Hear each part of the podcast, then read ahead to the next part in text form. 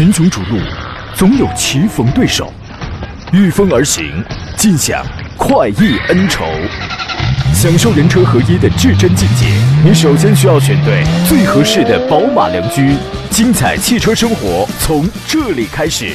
买车意见领袖，权威专家团队聚会团购买车，专业评测试驾，主持人杨洋为你客观权威解析。这里是购车联盟。来，诸位，星期五的上午时间，欢迎您如约收听山东交广此刻开拔启航的专业汽车节目《购车联盟》，我依然是杨洋，在星期五的济南问候全省的朋友们。这是元旦之后的第一个周末啊，明天就要到来了。但是呢，随着新春将至啊，估计周末要准备的事情是越来越多了。老人们常说叫忙年忙年嘛，这说明还是有一堆的事儿要忙的。提前祝您这个周末顺利且。愉快。今天节目呢，我们依旧讨论一下您各自关心的那些个选车啊，还有买车这个方面的问题。直播热线是零五三幺八二九二六零六零或零五三幺八二九二七零七零。遇到了拿捏不定主意的情况，欢迎跟我们来进行专业探讨。另外呢，还有一些网络互动方式啊，您可以在山东交广的微信公众号里面选择收听、收看我们此刻的音频与视频的双重直播。另外呢，您还可以在山东交广的这个视频直播间里边，也是从也是通过这个微信当中给我来发文字留言，在杨洋侃车的抖音号当中。我此刻刚刚开通直播，有朋友着急买库斯图，问今年有优惠吗？那当然，库斯图这样的车，它价格是挺不住的。二零二二年今天刚开始，所以你现在买的话，你着啥急呢？对吧？你韩国选手现在的价格是超级绷不住的，你相信这句话啊？另外呢，节目以外的时间，您可以关注微信公众号“杨洋侃车”，给他发送“进群”两个字，加入到我的车友群当中来。呃，今天的留言互动奖品依然是一份江小红精酿白啤，小红 happy 红运大吉，但切记开车不喝酒啊！节目还没有开始呢，有朋友就准时发来微信啊，说杨老师、嘉宾老师好，准时收听节目，您辛苦了。一个习惯的养成是一个多么强大的耐力啊！今天做场宾呢是来自北京少卿奥迪的总监少卿老师，您好，邵老师。杨洋好，听众朋友大家好。哎，新一年了啊，我特想知道您给您公司这个员工开，也就是新年开会的时候，讲话的主题思想是什么？呃，因为我们还没开会呢啊，这个新年。邵老师说我们不讲话，我们我们没讲话啊。我们到年底啊，每年的时候都会把一些今年的经营情况啊，还有这个一些问题要做一下整理，然后来年再布置一下工作任务。哦。在年底的时候总结今年，然后这个展望明年是都这样。你应该不会跟你的员工们说加油干，我这些以后都是你们的啊。啊 啊，就是这话就是啊，在我的字典里从来在你的字典里从来就没出现过是吧？啊，这个没有啊，高效的目标明确的方式方法明确的会议，那是凝心聚力鼓舞人心。反之啊。我向您传授一招，反之你还不如在群里发十块钱，几十个人、上百个人抢着，它热闹呢，你知道吗？啊，我们先说几个新车呀，也是最近听众关心的，随后来解答问题啊。凯美瑞呢，一直是市场表现比较不错的啊，外观年轻也很运动啊，然后故障率低啊，稳定性也都比较高，因此销量非常不错。发展到目前呢，已经是第八代了，但是它月销依然能够在两万多台，我觉得它的综合实力还是比较强劲的。呃，前两天有听众问说，今年凯美瑞会不会有一个换代？最近呢，刚刚有消息透露，声称第九代的丰田的 Camry 可能会在二零二三年正式上市，就是明年可能会正式上市。那么据推测呢，它的外观跟内饰将会迎来一个比较大的改动。现在在网上流传的是有两个版本啊，就长相有两个版本。一个呢是挺商务的，商务感比较强烈的，换上了几乎跟这个丰田陆巡有点相同的这种前脸啊，那种镀铬的装饰条也是比较的粗壮，反正跟现在那种居家的感受是完全不太一样了。而且后包围。屁股的后包围也有这个拼色橙色线条的这种设计，后屁股还是蛮运动的。前脸商务，后屁股很很运动。这个版本的内饰跟现在来比的话没什么变化。还有一个版本，它的外观的中网造型比较上凳子，上凳子啊，有点像像 Lexus 那种纺锤型的那种即视感，档次感更高了。而且它的这个前大灯是 L 形状的，它的内饰比现款凯美瑞有有着天翻地覆的这个变化，中控屏幕。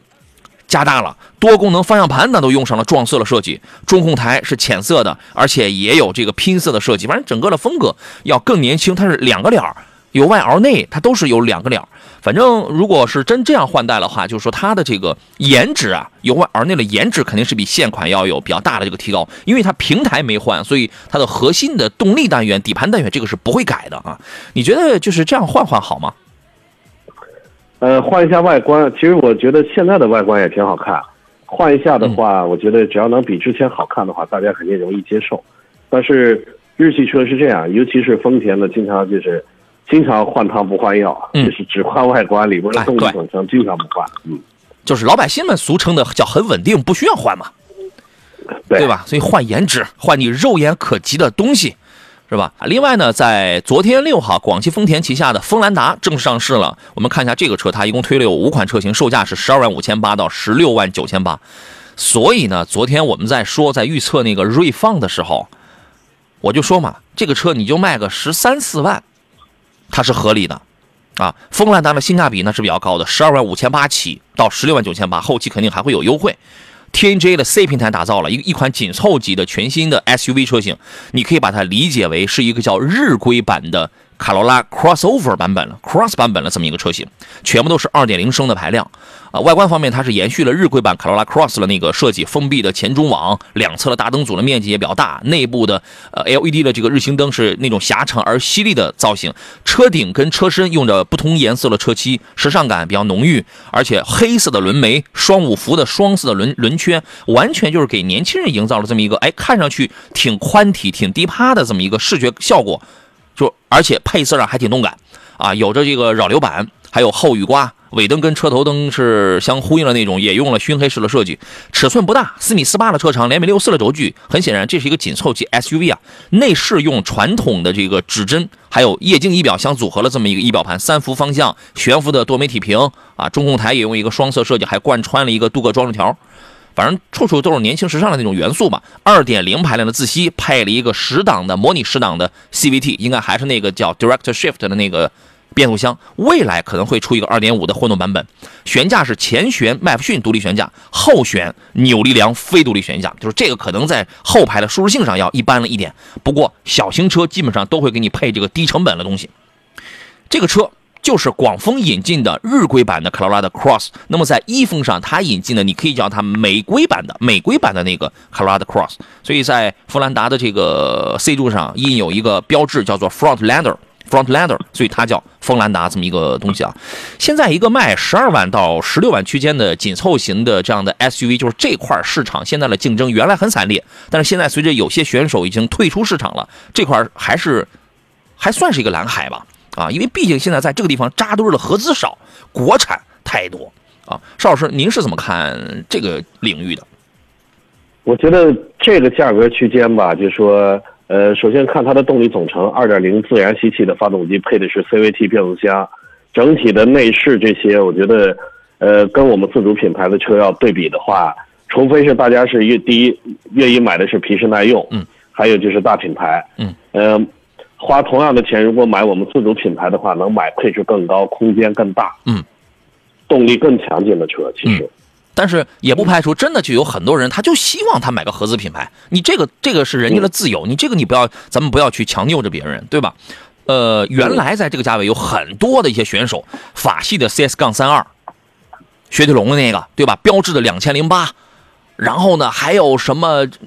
逐渐还有什么一呃这个福特的、别克的 GX 啊，呃那个雪佛兰的那个什么创酷，这些都边缘化了，都倒下了。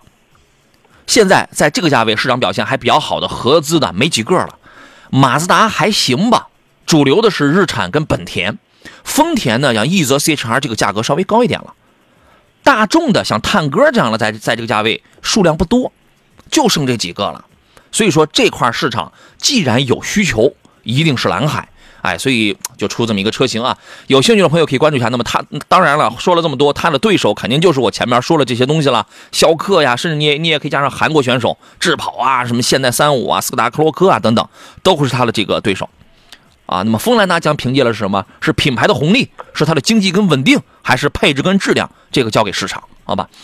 在我们的那个抖音粉丝群当中啊，有一位朋友叫王某人，他呢遇到了一个我曾跟我曾经处理成功处理过、成功解决过的那个投诉，那几个投诉一个非常一致的问题是什么？他不在 4S 店去保养，他从外边换了机油机滤。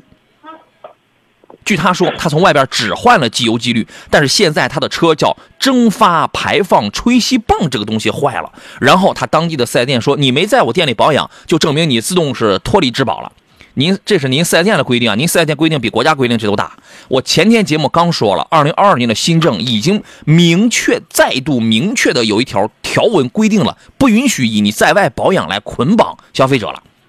也是雪佛兰车是吧？你看，就是这个品牌的售后嘛，对吧？所以我们就印证一个问题：广告回来之后，到底这个蒸发排放吹吸泵跟它从外边换的机油机滤有没有关系？我们进广告，马上回来。就是刚才这个问题，请邵老师给予我们一个专业的辅导意见好吗？呃，具体什么车型说了吗？不知道是一个雪佛兰的一个什么什么什么车，反正他就从外边换了个机油机滤。现在他的车呢，是因为蒸发排放吹吸泵这个东西坏了，所以四 S 店就说我我这你你你这个等于是自动脱离我的质保了，质保不是你四 S 店给的，是厂家给的。OK，啊，雪佛兰的科沃兹科沃兹啊，这车就不能买。您说说这个它坏了这个东西吧？呃，这个蒸发排放叫吹吸泵。对，这个吹气其实就是一个小的电子装置啊，这个装置可以说跟换机油一点关系没有，所以四 S 店的这个如果说因为说您没在四 S 店做换机油机滤保养，这个拒绝索赔的话，那您这个完全是可以向厂家投诉的，听明白了吗因为它这个是没有任何道理，因为换机油的时候也不会动到这个装置。？OK，向厂家先跟四 S 店协商，同时向厂家四零零去进行投诉。如果他们两者互相来踢皮球的话，直接找你当地的幺二三，你别再问我怎么办了。我昨天给你发了五六条很长的音频，就是给予你专业的意见了。因为我现在我不处理你这个事儿了，但是我希望我给你一个专业的办法，我已经教给你怎么去办了，你就去办，你不要再说，哎呀，四四 S 店这个不理我，我该怎么办？那你太弱了，找你当地的幺二三幺五、幺二三四五去进行去那个投诉。刚才已经界定了，跟你那个机油机滤是没有任何关系的，而且 4S 店凭什么说你这个等于是自动脱离质保啊？这个法律是他 4S 店规定的吗？我跟你讲，就是这种 4S 店啊，他就欺负这个消费者，他就不懂啊。好吧，这事儿咱们就先飘了。各位遇到了选车还有买车的问题，咱们可以探讨。李完话明说，还记得第一次听引导杨的声音是在十年前的汽车俱乐部啊，那个时候是杨胡明主持的，当时我就爱上你们了，我会一直听下去。在新的一年里，祝杨洋身体健康，工作顺利，万事如意，谢谢啊。那可不嘛，我二零一一年五月十六号来的济南，五月十八号就在这儿上节目了嘛，是这意思啊。谢谢天人加分，说大家好，每天都期待听到你的声音，你的节目舒适，真好。摸锅子的问题是两位老师好，我想问一下，CRV 一点五 T 机油还乳化吗？如果没有问题了，想入手一台，这是我们山东莱芜的朋友。咱们莱芜啊，这个温度啊应该还好，冬天的温度应该不至于那么的低吧？今年来个零下十度，我觉得这都挺偶然了。这个事儿，说实话，咱还真不敢讲它从根儿上技术上去解决了，只不过是现在啊，很少遇到了。请邵老师来分析一下这个问题。呃，机油乳化呀，还是里边机油里边进了这个燃烧以后的水分了。嗯，那在天气比较寒冷的地方，确实这种问题比较突出。但是像北京了、山东这种气温，平时也就是零下十度左右，都算是十度低温了以里吧，大应该在。对，而且北京场这个冬天的气温，大多数时间都在零度左右。嗯，呃，零下三度了，或者是零度了，或者是二三度了，大多的在这些温度下没有任何问题。对我估计它现在它不光乳化，就原来的问题，它它不光乳化，它还是机油增多。乳化不可怕，朋友，乳化很多车都乳化，这个这个不可怕，最可怕的是机油增多。它这个东西啊，本田的原来这个毛病，它是出在跟低温有关系。往往你比如说，每你你所在地的温度很低，而且你又没地库，您是露天车位，那这种情况下更容易中这个中招了。他没有从根本的技术去解这个问题，而且用的是一些缓解的办法，比如说刷 ECU，拉高发动机的转速，让你发动机快速升温，把机油尺的刻度上下两头给你拉长，同时还给了个质保来着，我记得给了个延保来着。反正拉长了之后，你肯定你是看不出来了。再加上就温度没那么低，所以这个问题啊，现在反映的越来越少，越来越少。所以我个人觉得，在咱们山东，在尤其在莱芜这种地方，问题不大。好吧，你可以考虑一下啊。还有人问的是领克零九的 PHEV 能不能买？在咱们济南用车，质量稳定性不知道怎么样，那谁知道啊？它现在它刚出来，这个车它刚出来，但是知道动力实际上是沃尔沃的 T 八单元，时间还很短，那谁知道它长期的质量稳定性这个怎么样？谁都不会算卦是吧？可以安装家用充电桩。领克零九的 PHEV 在咱们济南呢，我觉得是这样啊，你要考虑几个因素。第一，它是个政策车，免购置税这一条对你来说有没有吸引力？第二一个，它是个性能车，双电机 T 八动力，它是个性能车。第三一个，它是个豪华车，它的豪华配置比那个燃油的油混的那个要更丰富。第四一个，它是个贬值倒数第二的车。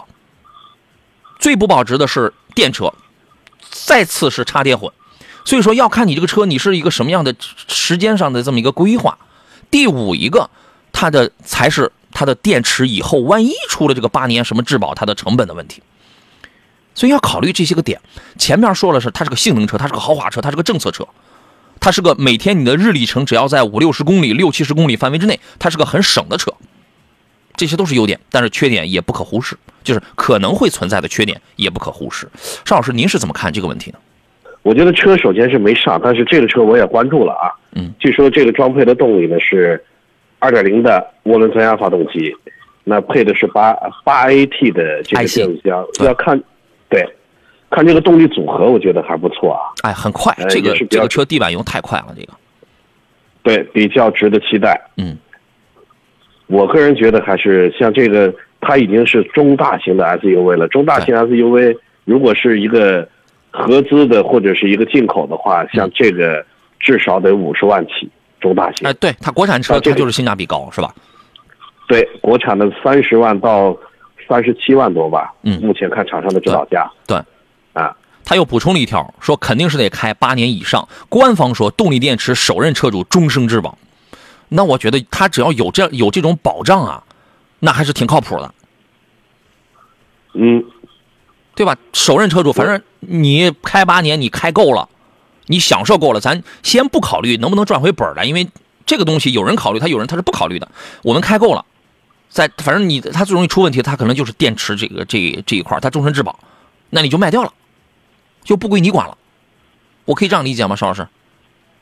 嗯，呃，这个终身质保，只要你一直在你手里的话，这个厂家是有质保的。但是很多现在包括未来了都是。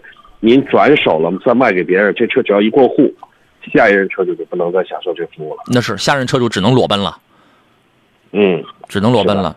所以说呢，如果是有这样的政策、有这样的承诺的话，我觉得可以，可以。因因为真的，PHEV 的插电混的车啊，性能比油电混的更好，配置比它的更高，它为什么卖的贵啊？对吧？刹车制动也很棒，哎呦，整个的操控性非常好，还享受政策。既开着快，又那个什么，但是可是也也有一条，你八年之后你那卖车的话，这个肯定会很惨，价格肯定会很惨。所以说，有人算的是经济账，有人算的是享受账。你考虑一下，你考虑一下啊。经已知说，燃油版的 CRV 排气筒滴水多是毛病吗？你是喷涌啊？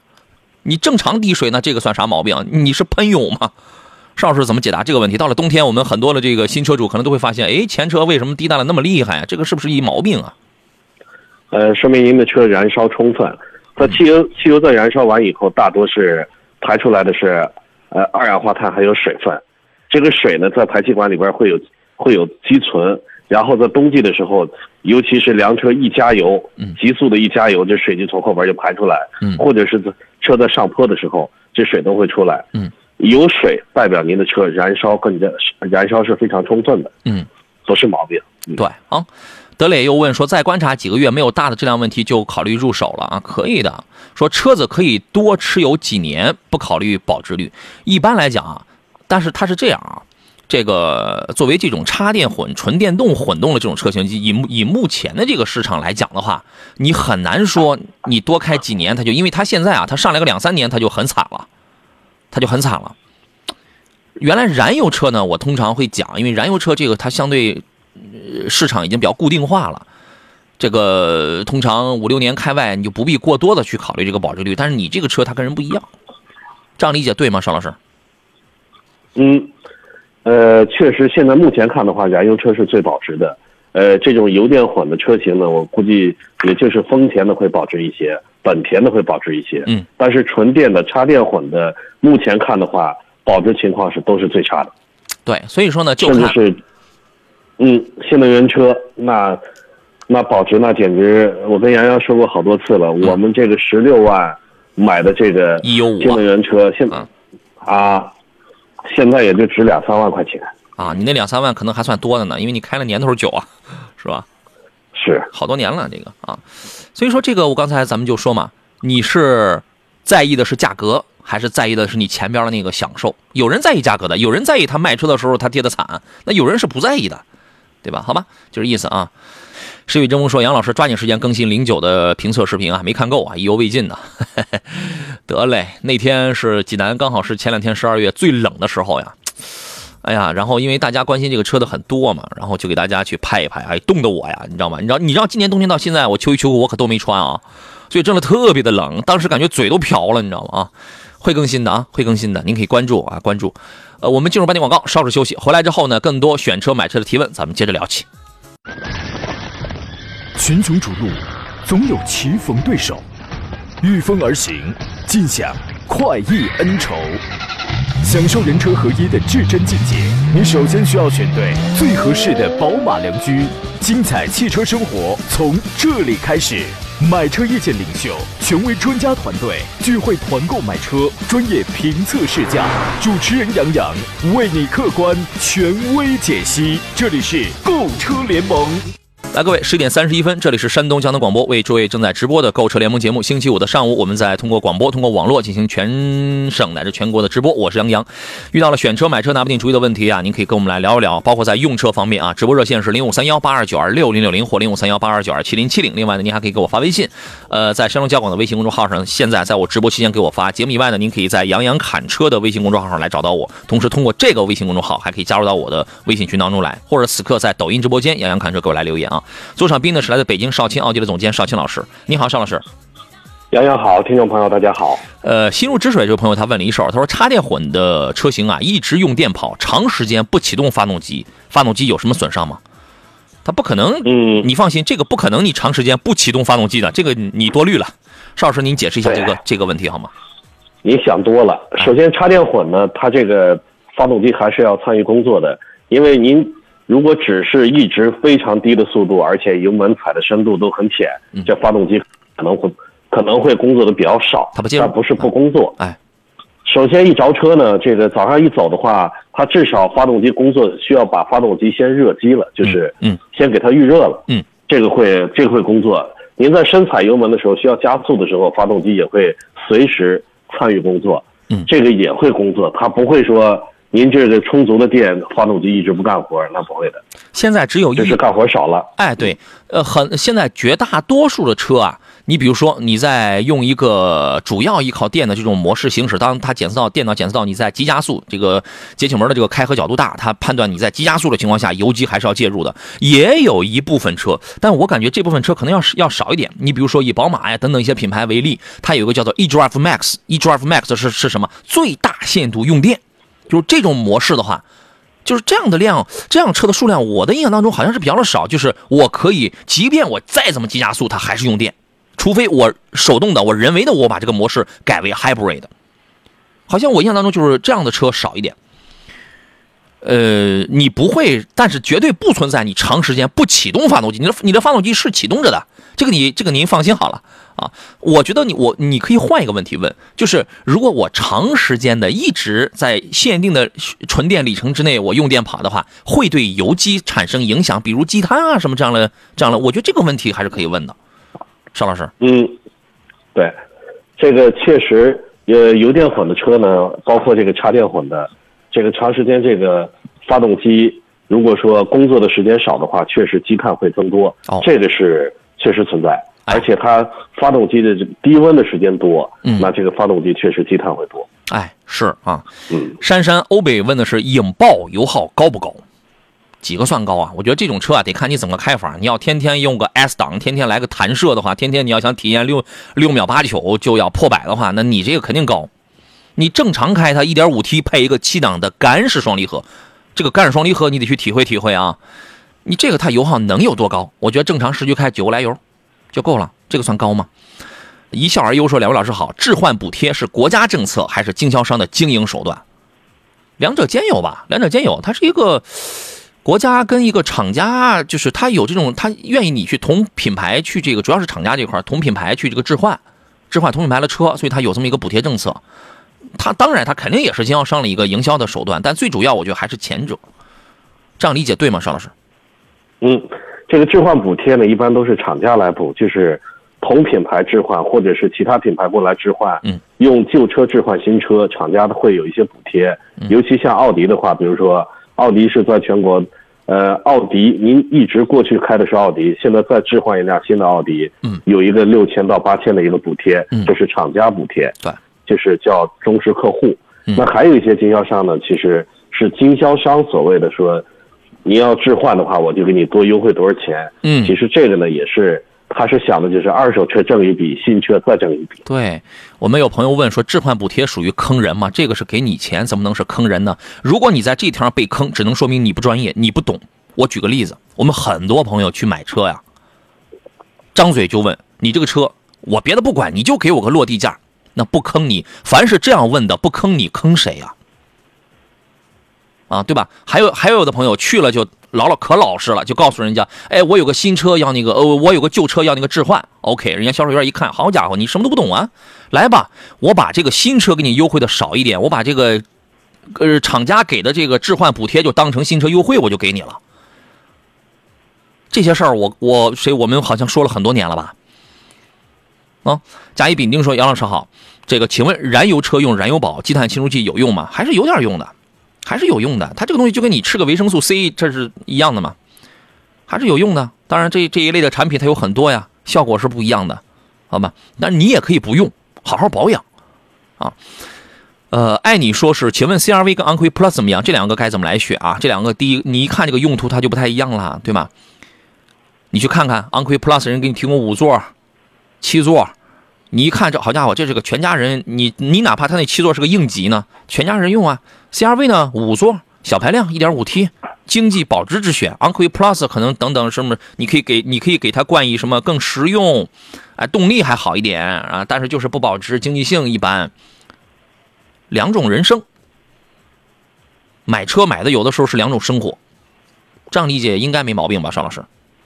嗯，CRV 跟昂科威的 Plus，我觉得这俩的话，呃，还是开着昂科威 Plus 又舒适，空间又宽敞，而且这个整体的驾驶的感受啊，我觉得也都不错。嗯，这个 CRV 呢，就是皮实耐用。我觉得从空间上，这车呢，呃，和其他的这种 SUV 车型去对比的话，呃，只能说皮实耐用这块儿要占一些优势，就适合家用。嗯但是昂科威，我觉得 Plus 如果你买回这个的话，第一是尺寸上比 CRV 要大出不少来，空间大出不少来。嗯。我觉得在生活的品质上你会提升不少。对，就是这两个车，它不存在谁完全比谁好啊，不是啊，要看你关系是哪些个点，哪些个方面，对吧？你完全可以冲着，你就问你自己最关心的是什么，然后你把它列出来：一、经济性；二、空间实用性；三、座位数；四、保值性；五、内饰的豪华度；六、驾驶操控性。那你就明白了，你就从这里边挑，你最关心的是哪几个方面，那你就明白了，好吧？呃，谢谢远方啊，说两位上午好，认真聆听中，认真学习中，您客气了，您客气了啊。西西西问的是 VV 七科技摩卡 UNI-K 该怎么来该怎么来选？VV 七啊，属于是老一代的这个产品了，油战斗气息很浓郁，油耗太高。摩卡不错，对吧？摩卡人家还给你用一混动技术，人家当然我们现在唯一拿不定主意是他自研的那个九档双离合变速箱。UNI-K 呢？摩卡跟 UNI-K 这两个是棋逢对手啊，而且 UNI-K 在昨天已经开始可以预定 IDD 插电混动版本了，啊，这仨车，听一下邵老师的意见。呃，摩卡长，呃，这个我先我们先说这个 VV 七，VV 七确实，呃，长城的 VV 七，一个是 UNI-K，长安的 UNI-K 对是吧？对，还有一个是呃，魏的那个 VV 七，最早的那个 VV 七，还有一个就是魏的摩卡，就是新平台、新时代的这个摩卡。对呀、要买的话呢，一定是买新的呀。老的一般呢，就是一个是外观了，包括内饰了，这个在他们有新的这个设计的更更好，甚至一些老车型在换代以后啊，甚至会把一些车存在的一些问题也会相应的改进。嗯我觉得这里边要这几款的话，我也跟杨洋一样，推荐是买新的摩卡。哎当然了，长安的 UNI-K 也不错，嗯这车我觉得这，尤其那个白色的，我在马路上看见过，看着就说呃，非常的前卫，潮流在路上。白色的浅蓝色，因为我觉得是这样啊，因为我们现在没有经过很长的时间去测试，你比如说这个摩卡的那个九档双离合，到底它这自研的嘛？因为是它自己蜂巢动力，它自己研发起来了这个九档双离合，这个长期稳定性怎么样不好讲，因为这个东西才一年左右的时间，大概还不到一年吧，顶多应该应该是不到一年。但是长安它一直用的是什么？它一直用蓝鲸 2.0T 加爱信。加爱信变速箱，所以这个是知根知底了。然后呢，长安这块舱内，我印象当中是六块大大小小六个屏幕，还是反正得六得六个屏幕加疲劳监测了，就是那一类。整个的科技感啊，开起来感觉还是非常不错的。因为那个车我是开过的，我觉得除了因为它后呃 C 柱往后就有就有点溜背了啊，除了后边的那个线条压抑了那个导致空间稍微压抑一点之外呢，其他的我觉得从大件技术上我会比较青睐于这个。啊，你可以考虑一下，好吧？刚才说到了 UNI-K 的 IDD 啊，我们可以来说一下，它从昨天正式开启预售了。这是长安旗下首款搭载蓝鲸 IDD 混动系统的车型。呃，IDD 它是一个插电混啊，它的纯电续航可以跑到一百三十公里，这是在 NEDC 的情况下测试的。应该说，这个纯电续航超过了比亚迪目前的一百二十公里。甚至一百一十五公里，甚至是五十五公里，反正在纯电里边，我觉得这个车跑的还算挺远的了。而且一些豪华品牌，大多数就跑个八十，跑个九十，普普通通的跑个五十，跑个六十，像是大众这样的 GTE 车型，纯电跑一百一百三，你再怎么虚，我也瘦死骆驼比马大，对吧？综合续航里程可以可以干到一千一百公里。现在还不知道售价，燃油版 UNI-K 的售价是幺四五九到幺八四九，所以说我觉得插电混的肯定比这个得高。是吧？外观的设计跟燃油版是完全一致的，除了在右后翼子板这儿它多了一个充电的接口，整个的这个尺寸呐、颜值、外观呢，还是那么运动，还是那么犀利跟时尚，跟燃油版几乎是一样的。而且内饰这块也很有科技感，它是一个 1.5T 的涡轮增压四缸发动机加一个电机组成了这套蓝鲸的叫 IDD 的这套混动系统。发动机最大功率是一百七十匹，两百六两百六十牛米，电电机的功率是一百一十六马力，然后是三百三十牛米，所以你合在一块儿。合在一块儿，这合五百九十牛米，用的是蓝鲸的三离合电驱变速箱，所以这个车是真可以期待一下。但我觉得售价可能会高一点啊，这个可能会贵一点。嗯，还有人问的是什么？二点五升的豪华版的凯美瑞跟奥迪 A 四的时尚动感怎么来选？邵老师，您给他选一个吧。呃，二点五油电混的凯美瑞跟奥迪 A 六，我觉得这俩他应该问的是他应该问的是纯合啊，他应该问的是纯燃油的凯美瑞吧？二点五那个纯燃油的。哦，纯燃油自吸的那个，对。要这俩比的话，首先是动力和操控，那奥迪肯定是要占优，也包括奥迪的商务气息。这个，呃，整体来说的话，我觉得价格当然也不一样啊。奥迪 A 六价格会更高一些。整体我觉得，要是预算充足的话，可以考虑奥迪 A 六。但如果纯家用，我觉得 A 四为什么不买性价比高的二点五凯美瑞呢？不是他，他看的是 A 四。哦，呃，凯美瑞有比对凯美瑞有比 A 四强的地方，但是 A 四肯定有比凯美瑞强的地方，对吧？对，首先从操控和动力，那 A 四二点零 T 的 EA 三个八三代发动机肯定要比这个二点五自吸的那好的不是一点对，啊，但是从使用成本，你要想省钱的话，那你肯定是凯美瑞省钱，对吧？这个要看你在意的点，真的，这个我我为什么一直在强调买车一定要根据个人不同自己的那关心的点去呢？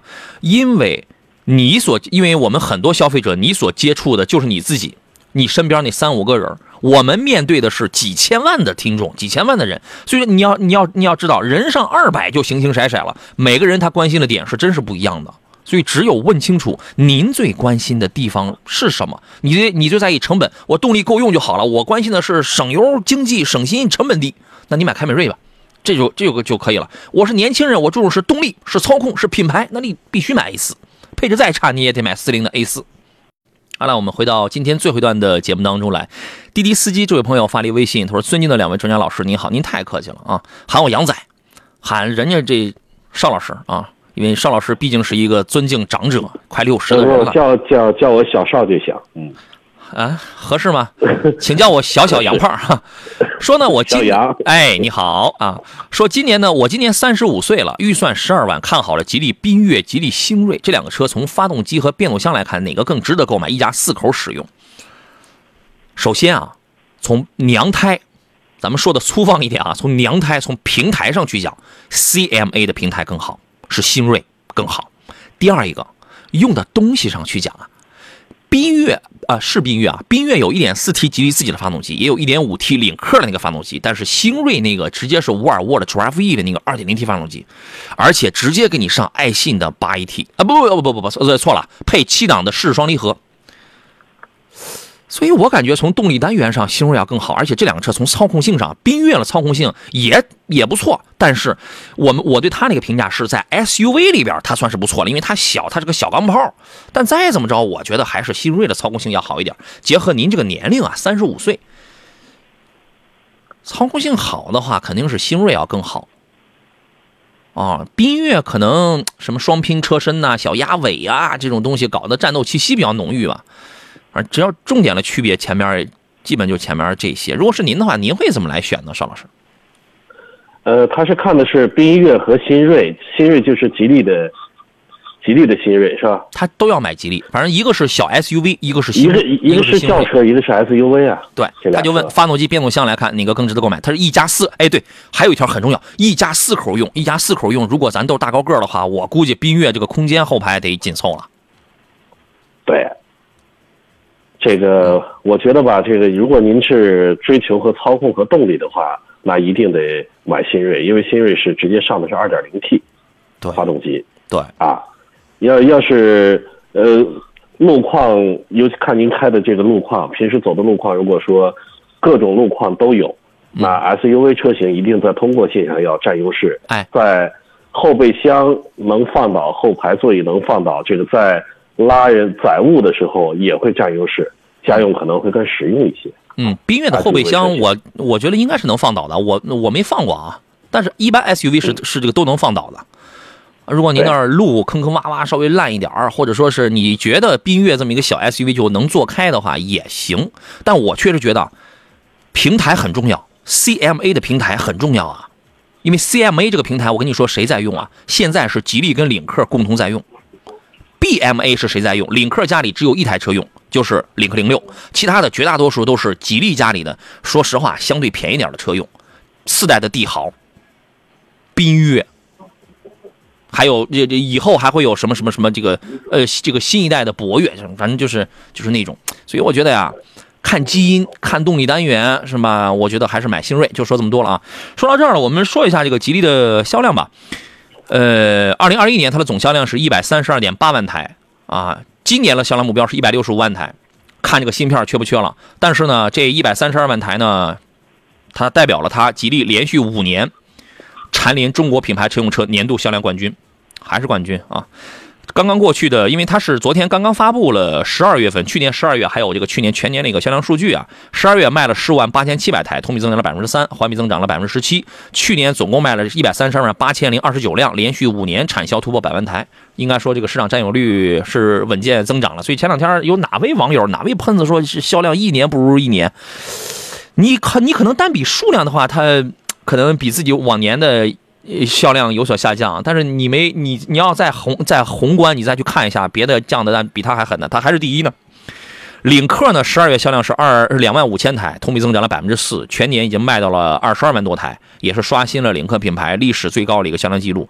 呃，从二零一七年一直到二零二一年，啊，这个吉利汽车连续五年蝉联中国品牌乘用车年度销量冠军了。明年目标更狠，一百六十五万台。啊，所以说这个看能不能实现了。那么在这其中呢，新能源领域里边，几何 A、几何 C 还有帝豪 EV 呢，十二月卖了一万八千台，同比增长了约百分之一百六十二，创了月度新高。去年的年总销量是十万多台，同比增长了百分之四十七。国际市场方面，十二月出口量同比增长了百分之四十四，创出口量的月度新高。二零二一年呢，全年累计出口量是一是十一万五千台，同比增长了百分之五十八。应该说，这个出口量还是非常强大的，而且去年呢，吉利还新增了签约什么老挝市场，而且在什么智利啊、埃及、乌克兰、巴林等等市场全都启动了，二十八个国家呢啊。中国星系列来了，中国星啊，什么星越啊、星越 S、星越 L、星锐，现在叫中国星系列嘛。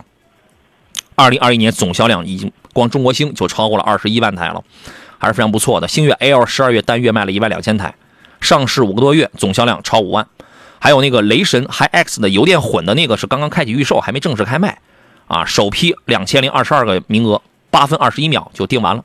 星瑞，星瑞十二月是卖了一万三千一百一十五台，二二一年累计已经卖了超过了十三万台了，上市以来总销量破十五万台。应该说它肯定比一些合资品牌是有差距，但是这个是中国咱们中国品牌乘用车的销冠了啊！现在呢，就是这两天呢，各大品牌都在报自己的这个年度的这些个数据啊。还有人关心五菱星辰，五菱星辰这个销量数据咱们也说一下吧。一月七号，上汽通用五菱官方宣布，旗下首款全球战略级 SUV 五菱星辰十二月销量达到了一万九千零七十三辆，环比增长百分之二十二。因为这个车上市时间晚，它是去年九月份上市的。去年九月这上市，总共到去年年底这还三个月时间，但是它的累计销量，它也叫全年累计销量啊，五万四千五百六十三台。啊，它上市以后呢，在人车互动跟跟这个开放智能生态层面持续发力，啊，而且去年十二月呢，它针对星辰搭载了一个叫做 LinOS 灵犀系统进行了首次的 OTA 的升级，携手网易云首创车企跟音乐平台的一个战略合作，上市确实也就才四个月时间。啊，能够得到五万四千五百六十三位用户的这个青睐，这说明它是有它自己的这个独到之处的。五菱星辰，好吧。呃，继续来看惠尔特纸业问说：“青岛老乡，麻烦解答一下，什么问题？我没看到什么问题。”小小小新问的是途胜 L 这个车怎么样？这个车 1.5T 配一个七档的干式双离合吧，啊，就是这个变速箱，我觉得稍微差点意思。但是这个车卖的便宜，它比什么主流的日系、德系这些卖的要便宜一点啊。邵老师，您对于这个车的点评是怎么样的？呃，途胜新的途胜我没开过，但是我老的途胜我开了至少四五年的时间。那个 1.6T 的那个是吧？不，早期的老我开的老的途胜是二点零，二零一二零一零年一一年的途胜。哦。那个当时二点零，二点零的那动力是老差了，但是现在的都是二点零混动或一点五 T。嗯，我觉得在动力方面比过去要好很多，而且整体外观了、内饰了也比过去要漂亮很多。嗯，但是就是这个七档的干式双离合的这个变速箱呀，你看啊，现在家里只有在库斯图这台车上一点五 T 给你配了一个八 AT，其他的所有的一点五 T 的小排量的这种车上都是干式双离合，为什么？这玩意儿它成本低。但是体验感确实要弱一些，尤其低档位的这种顿挫里边，对吧？嗯，反正您试试吧，您试试。如果您那儿路况很很畅通的话，这倒也无所谓，这个车可买，因为就是因为它价格低，它性价比这个东西凸显出来了啊，好吧？呃，谁有人呃稳提醒说？刚才那老乡想买十五万的 SUV 是吧？哦，我我我看到了，十五万裸车 SUV 合资，注重油耗跟空间。十五万的 SUV 想买合资的，注重的是空间和油耗。邵老师，您的主意是？呃，空间和油耗重视这两块嗯，裸车十五万要合资 SUV。呃，其实我个人比较倾向这个星越 L 啊，我觉得这个车漂亮，有沃尔沃的血统，而且档次高，看着。这车空间大，能拿，咱能十四万五的那个低配，这个肯定没问题。再上一个台阶虽然它现在优惠不大，再上一个台阶应该也是可以多一点费用，是吧？这个车空间大，买个两驱豪两驱豪华十四万五，但是但是油耗不一定低啊，二点零 T 摆在这儿。空间大车大，那油耗肯定下不来的。对，就看低的，就看高到一个什么程度，您就接受不了。我觉得你得先把这个事儿先给咱们先交代一下，是吧？也有排量低点的，那你瞄点小排量就是了。对，有人推荐欧蓝德，可以呀，欧蓝德你能买个二点零升的，这个油耗不高。还有什么一点五 T 的探界者也可以，这无非就是内饰做工差，售后服务差，对吧？但是这车实用性还行，一点五 T。你咱只要就是不是天天满载的话，油耗也高不到哪儿去。再就是考虑点对，是合资的。我们刚才说了，全都是啊，它要合资的，那星越这就不能考虑了。然后呢，再就是小一点的，什么二点零升的逍客，但那也太小了，它又它又不占这种空间的优势，它不占马到成功也推荐逍客，它不占空间优势。所以我觉得呀，二点零升的马自达 CS 杠五、三菱欧蓝德、一点五 T 探界者，这些可以吧？嗯，也可以。可以的，您先从这里边您先看一看，好吧？您先考虑啊。张伟说：“呀，杨仔这舌头扭转七档 CVT，小邵。嘉宾，你的螃蟹二零二二年开整吧，你别提，你别老提醒他这个，让我们忘掉这个老梗，忘掉它，想点新的，想点新的啊。”残月亨通问的是日产的轩逸 ePower 怎么样？这个车您可以去看一下。我前两天我刚短，我刚在场地的圈了一个比较小的场地，我去开过。因为这个车呢，提速挺轻巧。我没有高速，实话实讲，我没有高速驾驶过。我呢，就是在一个场地当中，我估计那个时速应该也就在八十公里每小时的那个时速范围之内。这个提速轻巧，优点是提速轻巧，很安静。然后呢，就是我从体验感这个角度出发啊。提速轻巧，很安静，而且它也是像它像电车那种单踏板模式似的，你几乎在低速行驶的时候，你不需要踩刹车，反正自己也能滑着滑着充着充着电，它自己它就停了。从技术理论出发的话，它类似于一个三合一，一个集成度很高的工作原理，有点像增程式，不需要充电，三合一的有有点像三三合一小增程器的，就是这种。而且油耗，官方说它的。油耗是百公里四点一升，我没测过，工信部测的，这个油耗是目前比丰田什么双擎混动那些油耗是都要低的。我觉得这个车适合，就是说你要拼急加速、拼操控，它不占这个理儿。但是你要比网约车、比什么家用这种油耗跟舒适性，它还可以。我觉得它就是一个拼省油的这么一个东西。后期咱们长测一下这台车子也是可以的。呃，群星璀璨说途岳应该也可以吧？途岳应该也行，空间反正应该也够用吧？一点四 T 的这个车倒也可以啊。孔延明问的是十五万讲真啊，合资车产品力真比不上国产车了。时代变了，别老观念了。您说这话我是赞同的，但是还是那话，每个人有他自己的自由嘛，对吧？咱们就尊重人家这个选车者的自由嘛。呃，七彩好心说听邵老师的声音像五像五十五岁，他侮辱你，邵老师不到。不到，还差俩月啊！第一次看邵老师的视频的时候，哇，惊艳到我了。最多也就六十岁，不是三十岁啊！大帅哥一枚啊！这样的颜值，如果再年轻十岁，就能和杨老师的颜值不相上下了。你看，原来是为了要夸我，你知道吗？哎呀，真好！以后 以后这样的留言你多来几条啊！一生一世说还没听过瘾，又要结束了，对，就得结束了啊！呃，还有人问途岳、探界者怎么来选这俩车呀？咱们要么比比空间，要么比比动力呗。邵老师，您给个结论吧。